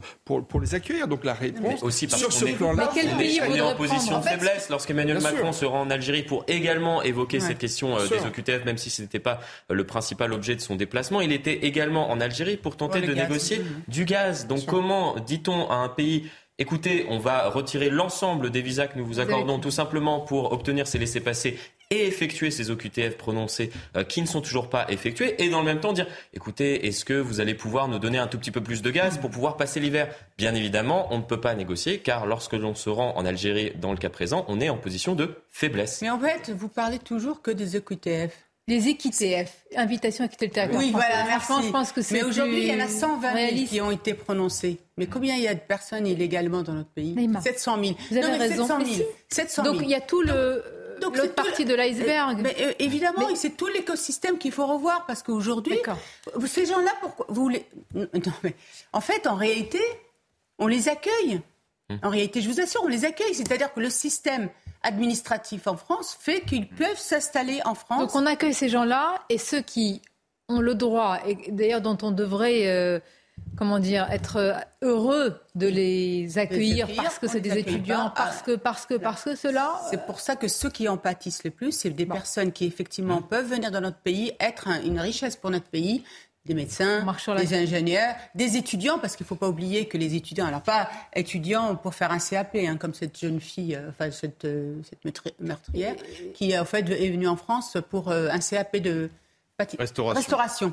Donc voilà, non, on parle de. de... Mais on en a besoin lorsqu'on voit qu'il y a 100 000, entre les métiers. emplois dans la restauration. Il n'y a pas de hiérarchie. Je comprends pas non, mais tu accordes pas un, normalement les visas jusqu'à maintenant c'était pour des études. Non, mais tu peux faire euh, la restauration euh, en Algérie. Enfin, dans un pays comme la France, je ne suis pas sûr que quelqu'un qui, qui veut travailler dans, la restauration, on a des besoins dans la restauration et, la France est connue comme justement un, pays d'excellence euh, dans, ce domaine. Pierre Gentier, sur, là on parle de Marseille, on aurait pu mhm. parler de Nantes, etc. J'ai interrogé ce matin Jérôme Fourquet. Bon, la question, Jérôme Fourquet est un euh, un analyste, un fin observateur de la vie politique. Et j'ai trouvé ce matin, on en parlait avec Pierre Gentier, que ses réponses étaient un peu plus euh, je veux dire, poussé parce que ah je sentais une vraie inquiétude. Écoutez ce qu'il dit sur les villes. Alors, quelles villes sont encore euh, protégées, sanctuarisées? Moins de 10 000 habitants.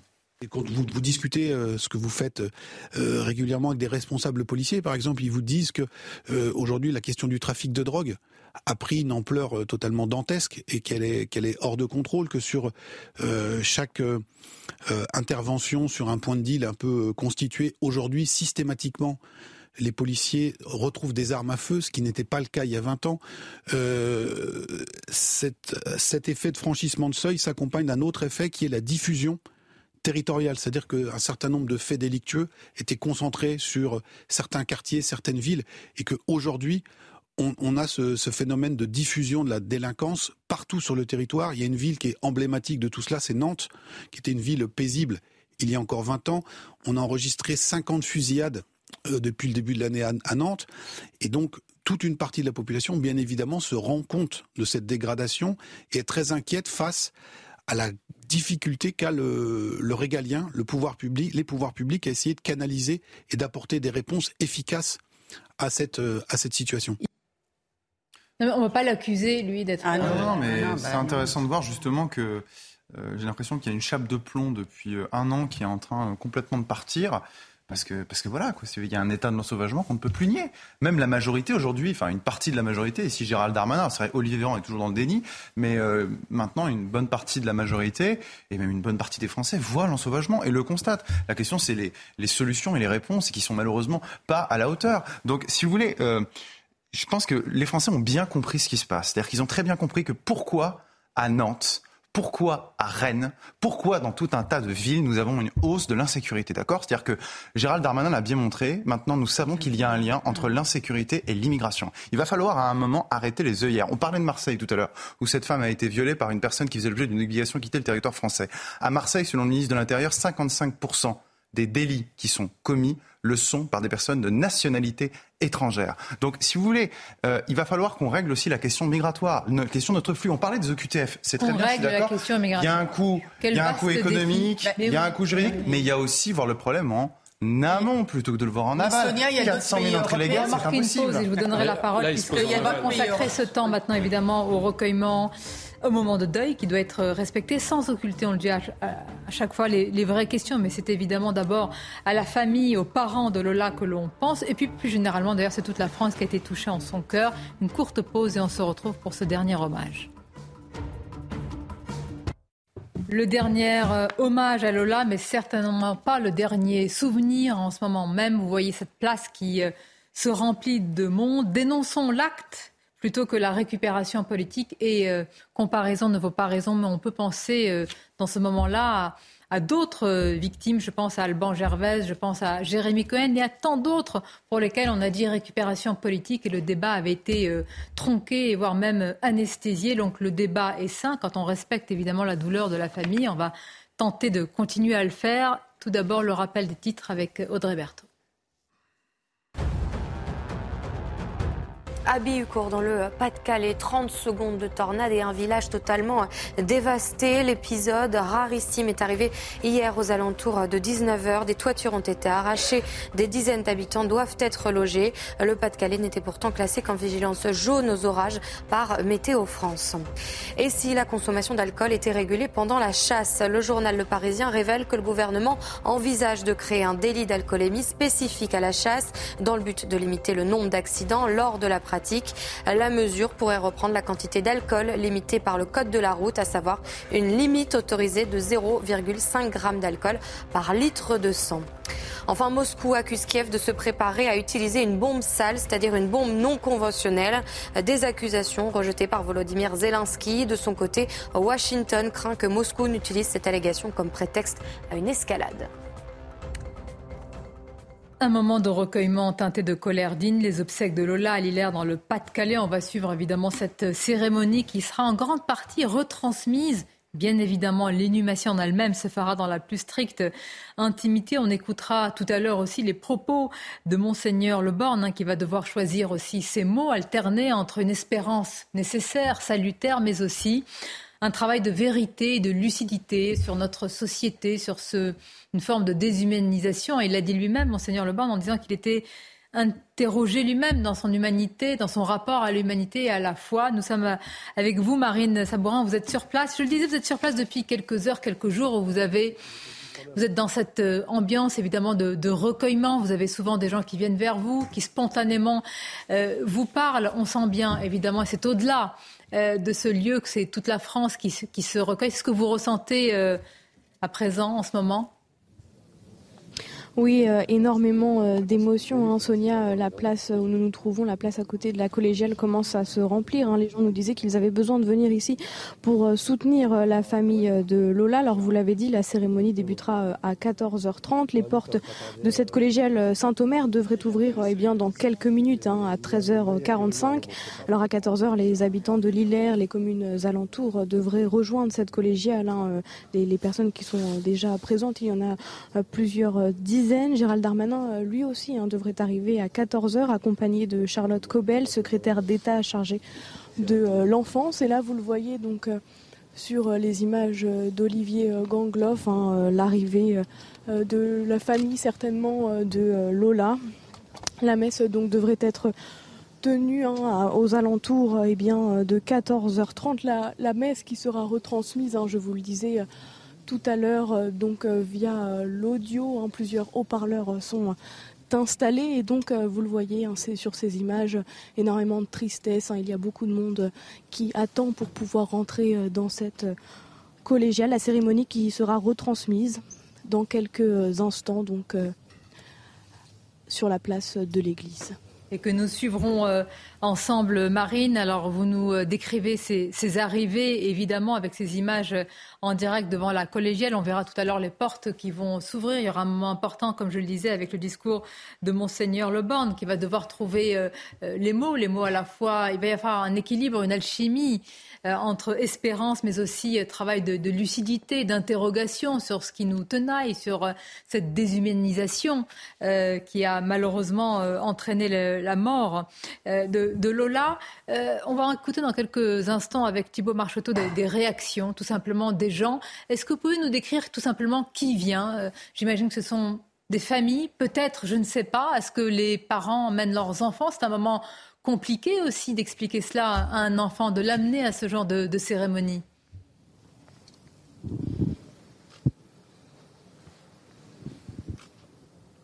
Oui, euh, énormément euh, d'émotions. Et donc c'est très compliqué hein, pour, euh, pour les personnes que nous avons rencontrées. Hein. ils nous disaient eh bien, que certains, certains connaissaient hein. Lola, il nous la décrivait comme comme souriante, comme joviale. Nous étions hier dans le camping où elle se rendait euh, régulièrement hein, et il nous disait eh bien que tout le monde la connaissait, qu'elle était euh, toujours euh, très disponible pour venir parler. Elle tournait, elle s'occupait du tournoi de pétanque, hein, donc tout le monde la connaissait dans ce camping et ils gardent tous un, merveilleux souvenir de Lola. Alors ils se rendront dans quelques instants dans la collégiale Saint-Omer. Donc évidemment là il y a un grand silence, hein. les gens se recueillent devant devant cette collégiale Saint-Omer. C'est un, grand moment euh, donc euh, d'émotion. Hein. Les, personnes qui sont ici nous disaient que c'était très compliqué pour eux. Pour, euh, eux de venir soutenir hein, la famille de Lola, mais que c'était indispensable d'être présent aujourd'hui à la collégiale Saint-Omer. Bien sûr, et vous décrivez ce moment de, silence et de recueillement. Euh, Marine Thibault, Marcheteau est avec justement euh, les habitants, tous ceux qui, viennent, qui viennent euh, en mémoire, pour la mémoire de Lola, pour l'hommage, le dernier hommage, qui n'est pas le dernier souvenir. Thibault, quels sont les mots tout simplement qui, qui sont prononcés au-delà de l'horreur, ce qu'on a décrit les derniers jours? Aujourd'hui, quel est le mot qui prévaut? Effectivement, on se trouve à proximité de la place où de nombreuses personnes commencent à arriver euh, pour assister à cette messe en dehors de l'église, grâce notamment à des haut-parleurs. Certaines personnes euh, sont arrivées jusqu'à une heure et demie avant euh, la cérémonie. On a pu leur poser quelques questions et effectivement, l'ambiance qui règne, leur présence est importante pour Lola, pour les parents et pour la famille, pour que cela n'arrive plus jamais. Je vous propose de les écouter. Nous sommes venus d'un petit village près d'Asbrook, apporter un petit ange, une petite rose blanche. C'est très important. Depuis tout à l'heure, je ne fais que pleurer, que pleurer, que pleurer. Par solidarité pour Lola, parce que c'est une tragédie. Et on a fait de la route, on a fait une heure de route, mais je regrette pas. Et puis on va accompagner la famille euh, du mieux possible. J'ai voulu venir parce que ça peut m'arriver et euh, c'est horrible ce qui lui est arrivé. Du coup, euh, je veux venir pour lui rendre hommage. Les personnes continuent d'affluer donc de manière continue à proximité de cette église avec une fleur, un mot, une bougie, un ballon pour aider la famille de Lola dans cette épreuve terrible qu'il traverse à à peu près une heure de la cérémonie qui devrait donc débuter à 14h30 ici à Lillers dans le Pas-de-Calais. Merci à vous euh, Thibault. On rejoint euh, Marine. Marine Sabourin, on a aperçu l'image avec l'arrivée tout à l'heure euh, d'une élue, c'est la députée du, Pas-de-Calais, Caroline Parmentier, députée qui est présente, on la voit ici. Oui, avec son manteau marron, Caroline Parmentier, euh, élue euh, RN de la circonscription, elle sera donc aux obsèques. Elle est aux obsèques de Lola. Elle sera sans son écharpe, euh, c'est ce qu'elle disait. Hein. Elle respecte le souhait des parents qui sont informés de sa venue. Et puis, dans quelques instants, devrait arriver Gérald Darmanin à 14h, accompagné de Charlotte Cobel, secrétaire d'État chargée de l'enfance, qui sera présente dans quelques minutes. On reviendra vers vous, évidemment, Marine, pour commenter toutes ces arrivées. Pierre Gentil, je vous voyais réagir à l'absence de l'écharpe tricolore Dans quel sens? Ah non, non, c'était pas. Euh, enfin, je sais que c'était effectivement une des demandes de, de, la, famille. Euh, non, non, c'était pas là-dessus. Moi, j'ai été. Euh, oui, c'était une demande de la famille, puisque j'ai pu m'entretenir ce matin avec Caroline Parmentier pour confirmer ou non sa venue, tout simplement parce qu'elle est la députée de la circonscription où se euh, dérouleront euh, tout à l'heure euh, les, obsèques de Lola. Et elle m'a effectivement expliqué, et c'est l'information que j'ai communiquée à ma consoeur, qu'elle se rendrait bien aux obsèques, mais sans son écharpe tricolore, tout simplement parce que c'était une demande de la famille de Lola pour éviter, là encore, tout procès en, récupération politique des uns ou des autres. Mais là, on est dans un justement, on le voit, on le voit dans le, ce qui se passe et dans les communications, et dans un, le moment de deuil. Mm. Et en effet, là, on, baisse les armes, on baisse les mm. drapeaux. Euh, c'est on est dans une communion qui est nationale et on voit les témoignages des gens qui viennent pour porter euh, la famille parce que justement c'est euh, tout doit être adressé aux parents et à la famille. Et les mots, faut pas l'oublier, de l'évêque va pas s'adresser à la France, va pas s'adresser à, la communauté, va pas s'adresser au présent, il va s'adresser avant tout aux parents. Et si ces parents enterrent leur fille dans, dans, une église, c'est qu'a priori ils, ont, ils sont catholiques, ou du moins de culture catholique. Et justement, ce qui est l'importance des mots est primordial parce que c'est être audible, évidemment, et en même temps adresser un message d'espérance. Et comment voulez-vous adresser un message d'espérance ici, sinon par la foi, sinon expliquer que malheureusement, la mort, heureusement que la mort, quand on est catholique, n'aura pas le dernier mot, et que en tant que catholique, si le Christ est venu, c'est justement pour sauver de ces drames affreux que l'homme ne peut pas réparer, ne peut pas consoler. En direct avec nous, vous nous commentez ces images avec la famille, les parents. Oui, les parents de Lola qui viennent tout juste euh, d'arriver, hein, ils sont en train de saluer le préfet euh, du Pas-de-Calais. Dans quelques minutes, ils viendront euh, saluer Caroline Parmentier, vous venez de le dire, hein, qui vient d'arriver. Les parents de Lola qui n'avaient jamais été, donc n'avaient jamais encore, été jamais encore venus hein, devant les caméras. Et donc, ils discutent en ce moment avec le préfet du Pas-de-Calais. On reviendra évidemment et on, va rester regarder ces images. Vous, vous parliez tout à l'heure, Arthur, c'est vrai, des, mots qui vont être euh, choisis, qui vont être prononcés par, euh, euh, par Monseigneur Le Born. Alors, la cérémonie va se dérouler selon la liturgie de l'Église catholique, donc ce sont évidemment. C'est une confession, c'est une culture probablement, en tous les cas. c'est ce qu'ils ont voulu pour, pour leur fille. C'est un évêque qui va s'adresser d'abord aux parents. Il est vrai. Parfois, on peut attendre dans ces moments-là, puisqu'on parle d'un deuil quasi national, d'un instant qui peut être politique, mais au sens noble du terme, c'est-à-dire qui interroge aussi euh, plus largement notre société, notre capacité de résilience. Mais là, c'est d'abord les parents qu'il faut soutenir.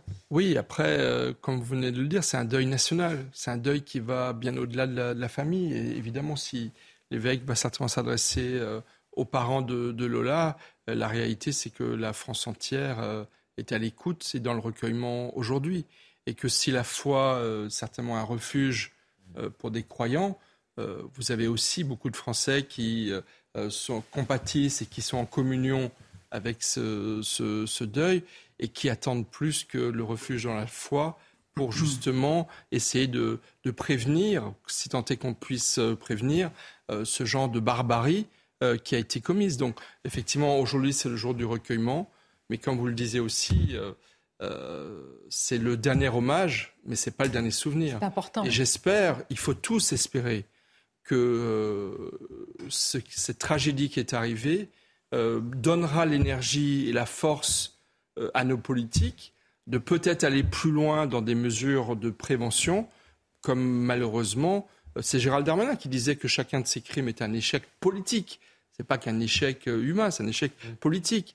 Et, il faut avoir l'honnêteté de le reconnaître. Donc, espérons qu'au-delà de ce recueillement, euh, des, mesures et des actions seront prises parce qu'il y a quand même beaucoup à faire.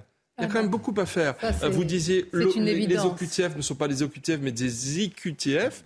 C'est quand même scandaleux qu'une obligation de quitter le territoire ne soit qu'une invitation. Ça devrait tomber sous le coup de la loi et, du, et, de, et de contraintes. Nous sommes d'accord. Nous verrons ce qui sera fait. Je voudrais quand même qu'on reste sur, euh, sur ces images. Pourquoi j'insiste sur les mots euh, de, de l'évêque? Parce que je pense que véritablement, dans un moment aussi particulier, trouver les mots justes pour à la fois, non pas calmer la douleur, parce que la douleur est éternelle, si je puis dire, des parents et de la famille, elle le restera, mais trouver les mots justes à la fois pour les parents, pour les Français. Il y a aussi des politiques. Il y a un ministre de l'Intérieur qui va être présent. Donc chaque mot peut être pris aussi euh, pour lui. Moi, je me souviens, comparaison n'est pas raison, mais quand le fils, ça n'a rien à voir avec cette situation, le fils de Yannick Aleno, restaurateur, a été tué par un, un, délinquant.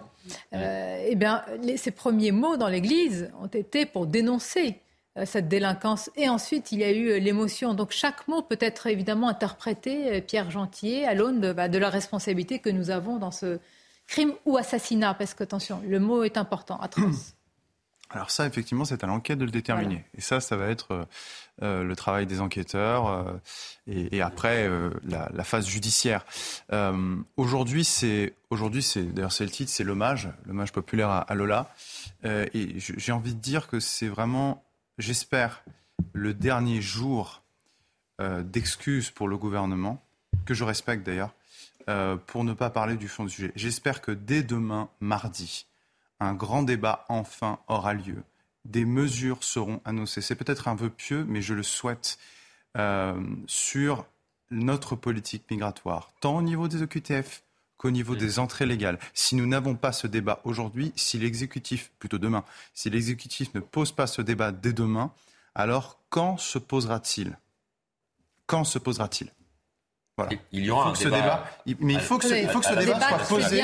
il faut que ce débat soit annoncé. Vous savez, Emmanuel Macron avait, je me souviens, euh, après les Gilets jaunes, euh, annoncé un grand débat. Vous savez, et eh ben moi j'aimerais bien que Emmanuel Macron, Gérald Darmanin nous annonce maintenant que ce temps dommage est passé, pour pas dire temps d'excuses aussi pour eux, pour ne pas parler du fond du sujet. J'aimerais que maintenant, euh, ils avancent des propositions et qu'on ait enfin un grand débat sur notre politique en tous les cas, on voit à travers ces images la solidarité. Pardon, juste un moment.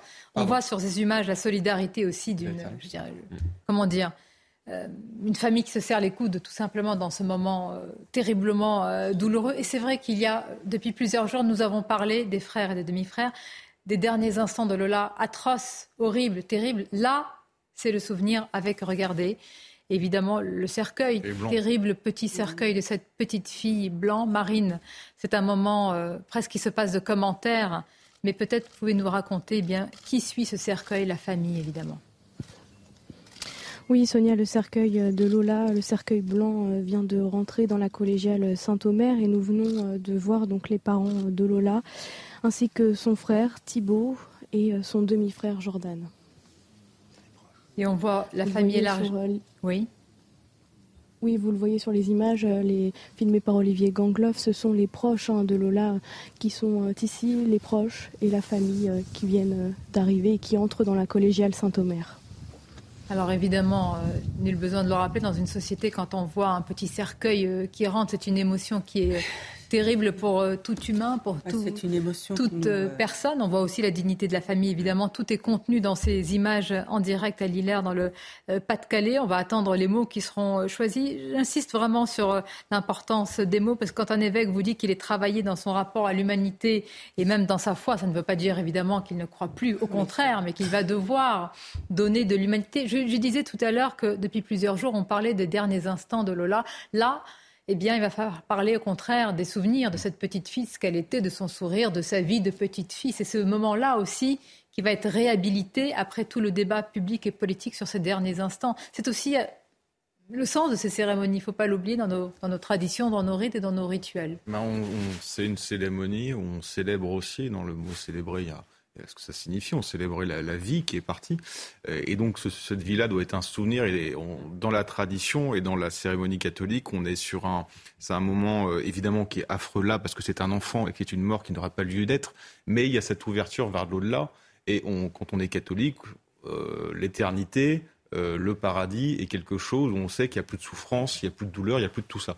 donc ça va être le rôle du prêtre, de l'évêque là, en l'occurrence, ça va être d'expliquer ça. Et quand vous regardez, il y a beaucoup, beaucoup de, il y a toujours malheureusement des enterrements toujours comme ça. Il y en a, c'est assez classique malheureusement, pas de ce drame-là, mais d'enterrements d'enfants, d'enterrements très difficiles et, et euh, les, quand vous discutez avec les prêtres ou les évêques, ils vous disent souvent, bah, ils réfléchissent pendant 3-4 jours avant, ils font des nuits blanches, ils ne savent pas comment parler. Et puis les mots leur sont soufflés, en fait, tout simplement.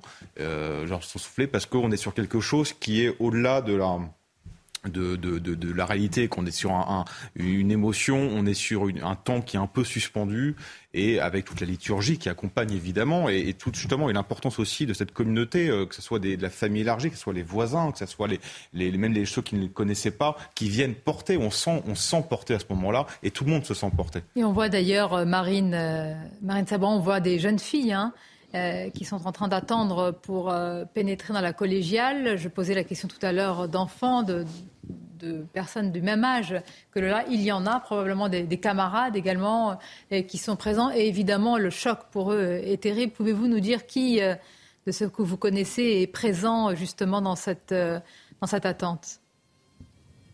Eh bien, nous avons vu une jeune fille hein, hier dans le camping où la famille de Lola se rendait Plusieurs fois par mois, elle nous disait que c'était son amie, elle la connaissait depuis plusieurs années. Lola, c'était une fille souriante, intelligente, et elle nous disait surtout qu'elle était très belle avec euh, ses longs cheveux euh, blonds.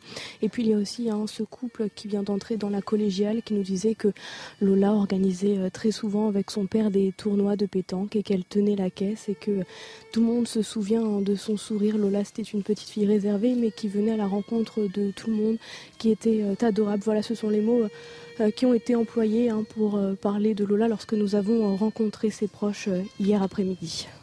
Marine Sabourin, Thibault Marcheton va vous retrouver évidemment dans quelques instants. C'est Clélie qui va poursuivre et nous allons continuer évidemment à diffuser cette cérémonie. Je vais remercier nos invités, évidemment ceux qui partent ne nous quittent jamais, comme Lola. Merci d'avoir été avec nous et, à très vite.